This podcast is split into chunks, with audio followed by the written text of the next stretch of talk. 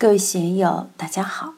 今天我们继续学习《禅说庄子齐物论》第九讲《庄周梦蝶与无句话》第五部分。大家可以通过查看本段声音简介了解学习内容。让我们一起来听听冯学成先生的解读：“和之以天泥，应之以慢也，所以穷年也。”什么是天泥？泥是分也。植物、动物、狮子、老虎、蟑螂、老鼠，这些都不一样。狮子、老虎不同于蟑螂、老鼠，但如果把它们都看作是动物，那就平等了。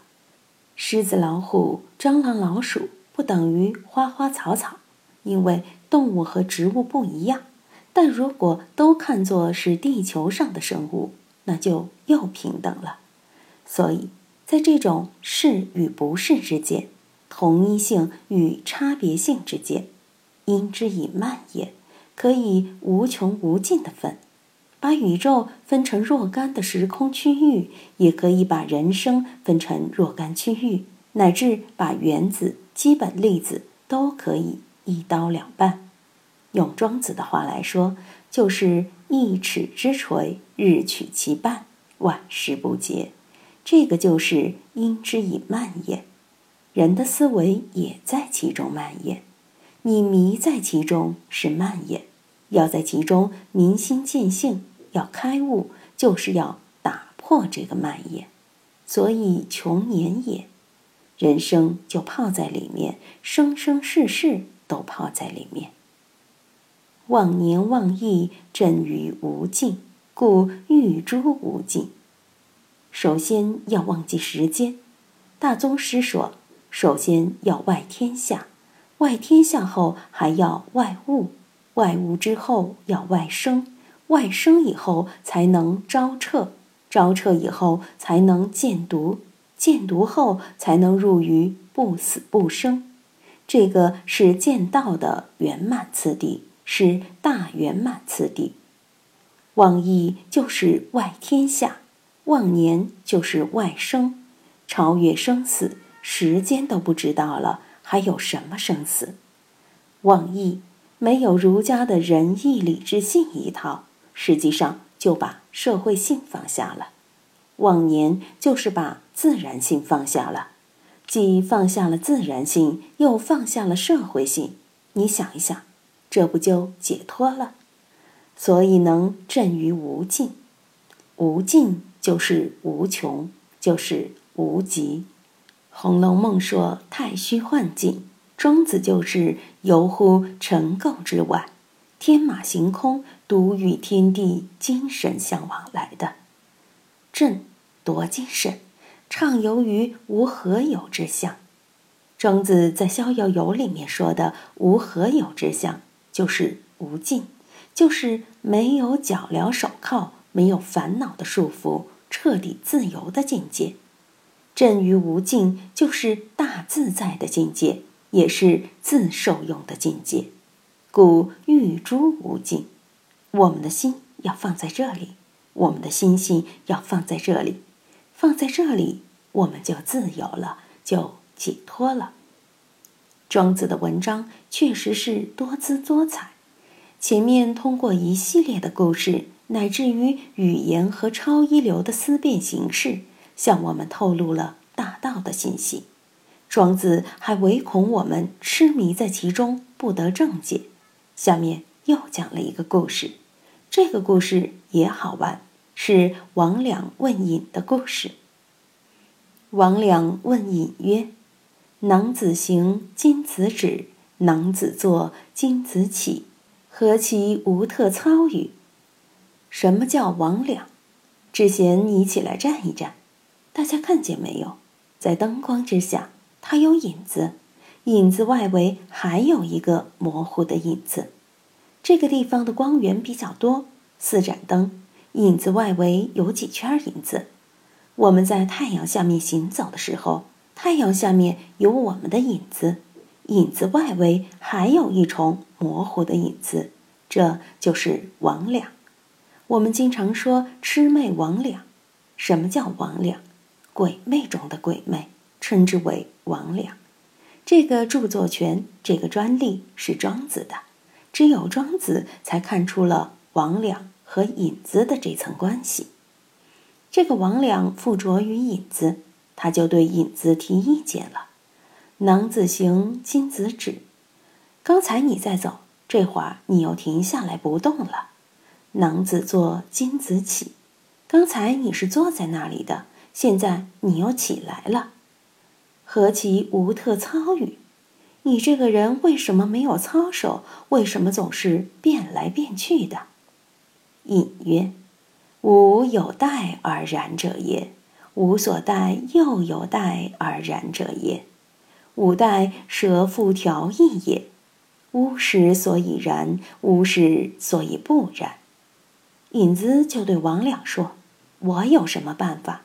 我是影子，是有主人的。”他要做就做，他要站就站，他要走就走，他要行就行。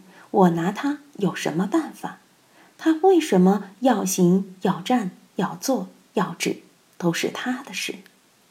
从内来讲，我们的精神内容都是影子的影子，都是家庭学校的复印件，而且是千百年来反复复印的，还不是原件啊。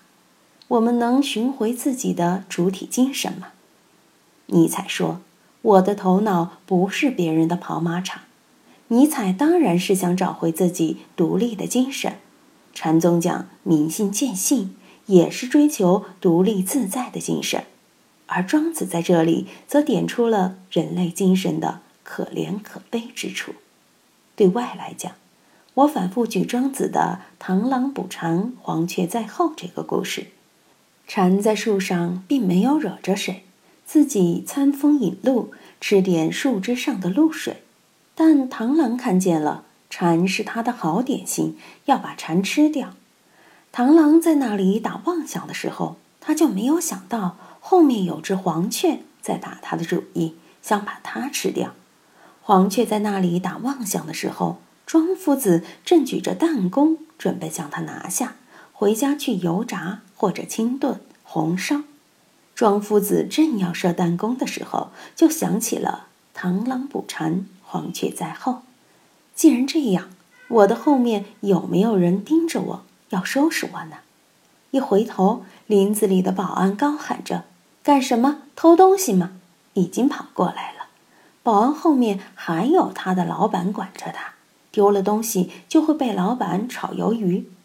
所以，我们都在一个有限的因缘半径之内，受到更大因缘的挟持，受到更大因缘的控制。这个更大因缘后面还有更大的因缘，一层一层，就像佛教里面说的三十三重天一样，一重天管一重天，一个衙门管一个衙门。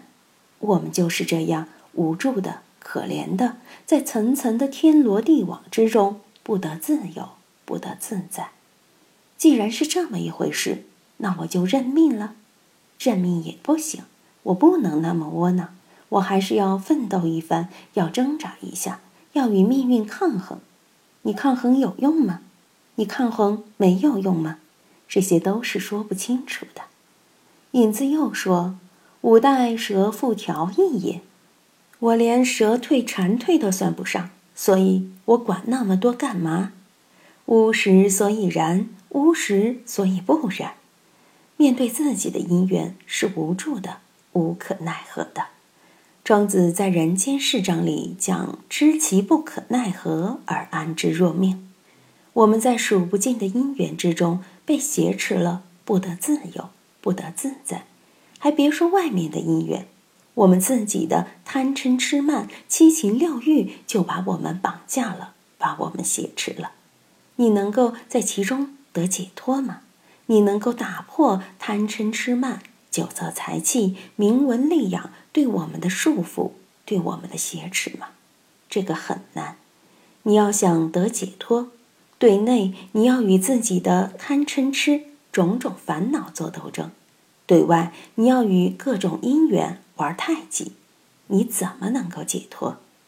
这里面的引子倒是很洒脱：无时所以然，无时所以不然。既然都这样了，那就无可奈何而安之若命吧。哀乐不能入，安然顺化，顺从大道的运行，在其中腾腾任运，如如不动，动亦如如。用禅宗的话来说，就是随波逐浪。这当然是很高的境界了。我们总不免于处于这种情况，在命运之中无可奈何的随波逐浪，因为你做不了主。开悟的人可以自觉的随波逐浪，没有开悟的人就是被动的随波逐浪。所以以前的老法师开示的时候都说，三世诸佛和一切众生都在火焰中生灭，但三世诸佛有知，而众生不知，差别就在这里。通过王两问引的公案，我们要反省一下。我们的人生能逃得出这个局吗？从生到死就是这个局，都在这个局中。怎样打破这个局，使自己能够在无常之中自主？我经常说，要正位宁命。位怎么做得正？